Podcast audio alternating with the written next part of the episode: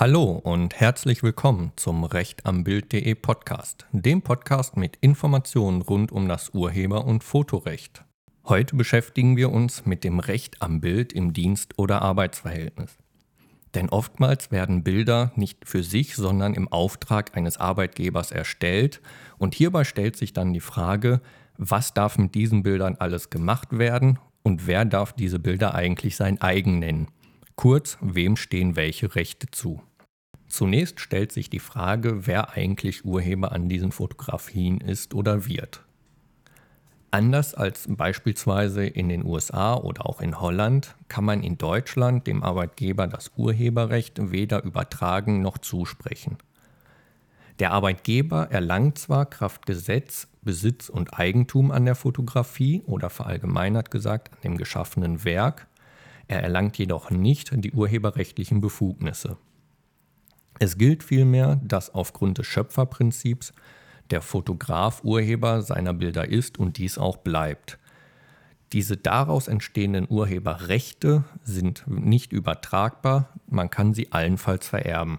Damit der Arbeitgeber jetzt nicht mit leeren Händen dasteht, können ihm Nutzungsrechte, sogenannte Lizenzen, eingeräumt werden. Entsprechende Klauseln lassen sich in der Regel in jedem Arbeitsvertrag oder auch bei Pressefotografen in gesonderten Tarifverträgen wiederfinden.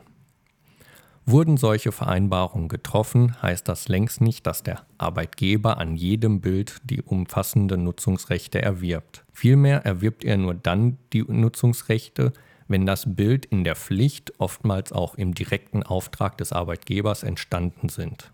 Ob man sich in einem Arbeits- oder Dienstverhältnis befindet, lässt sich jetzt nicht so einfach nachvollziehen, wie man sich das am Anfang vielleicht denken mag. Ausgegangen wird hierbei von einer Definition, die besagt, dass man Arbeitnehmer ist, wenn man sich weisungsabhängig verhält, in die Betriebsorganisation eingebunden wird und fremdbestimmte Arbeit leistet.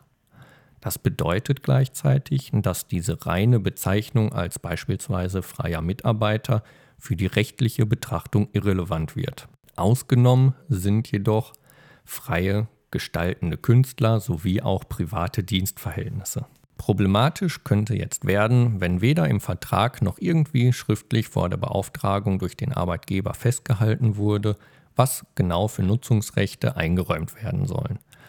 Prinzipiell wurde jedoch von der Rechtsprechung schon anerkannt, dass man durchaus stillschweigende Vereinbarungen treffen kann bedeutet hier, dass man sich nicht mal mündlich vor der Beauftragung geeinigt haben muss. Vielmehr wird relevant, was für eine Funktion der Arbeitnehmer in dem Betrieb einnimmt und was das Auftragsverhältnis beinhaltet. So räumt ein angestellter Fotograf wohl regelmäßig seinem Arbeitgeber ein, das Bild zu reproduzieren und vielleicht auch online einzustellen. So könnte das zum Beispiel bei einem Bildarchiv oder einer Bildagentur durchaus sein, dass das Bild entsprechend bei einer Bildagentur auch in Pressemitteilung verwendet wird. Prinzipiell stehen dem Fotografen das Veröffentlichungsrecht und die Anerkennung der Urheberschaft zu. Damit kann er darüber entscheiden, wann und wie genau seine Bilder veröffentlicht werden dürfen und ob er als Urheber genannt werden muss. In einem Arbeitsverhältnis kann man jedoch regelmäßig davon ausgehen, dass spätestens, wenn die Bilder an den Arbeitgeber weitergegeben werden, darin auch eine Einwilligung gesehen werden kann, dass die Bilder veröffentlicht werden dürfen.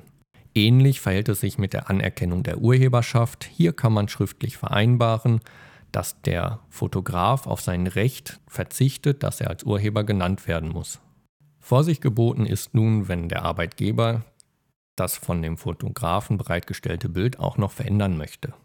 Jede Veränderung eines Bildes kann das Urheberpersönlichkeitsrecht des Fotografen beeinträchtigen und eine Entstellung der Bilder darstellen. Damit der Arbeitgeber jedoch mit den Bildern auch verfahren kann, wie er möchte, muss man ihm prinzipiell ein großzügiges Recht auf Änderung der Bilder zusprechen können. Das darf allerdings nicht als Freibrief verstanden werden. So muss man insbesondere dann aufpassen, wenn die reine Nutzung von Bildausschnitten in Betracht gezogen wird, Fotomontagen oder auch Kolorierungen vorgenommen werden. Die Gegenleistungen, die jedem Fotografen als Urheber zustehen, wird in einem Arbeitsverhältnis in dem Gehalt zu sehen sein. Wenn das Arbeitsverhältnis aufgelöst wird, das heißt, dem Fotografen wird gekündigt oder er kommt ins Rentenalter, darf prinzipiell dem Arbeitgeber das Nutzungsrecht nicht abgesprochen werden. Das heißt, er darf auch weiterhin in dem vorgeschriebenen Rahmen mit den Bildern verfahren, wie er möchte. Zusammenfassend lässt sich damit sagen, dass der Fotograf immer Urheber seiner Bilder bleibt. Dem Arbeitgeber müssen allenfalls Nutzungsrechte zugestanden werden. Wenn man einmal wissen möchte, was man seinem Arbeitgeber alles für Nutzungsrechte einräumt, lohnt sich der Blick in den jeweiligen Arbeitsvertrag oder das Gespräch mit seinem Chef, wenn man das nächste Mal auf Tour geschickt wird. Weitere Informationen zu diesem und weitere Themen des Urheber- und Fotorechts gibt es natürlich unter rechtambild.de. Ich hoffe, das Zuhören hat Spaß gemacht und würde mich freuen, wenn Sie auch das nächste Mal wieder dabei sind beim Recht am Bild.de Podcast.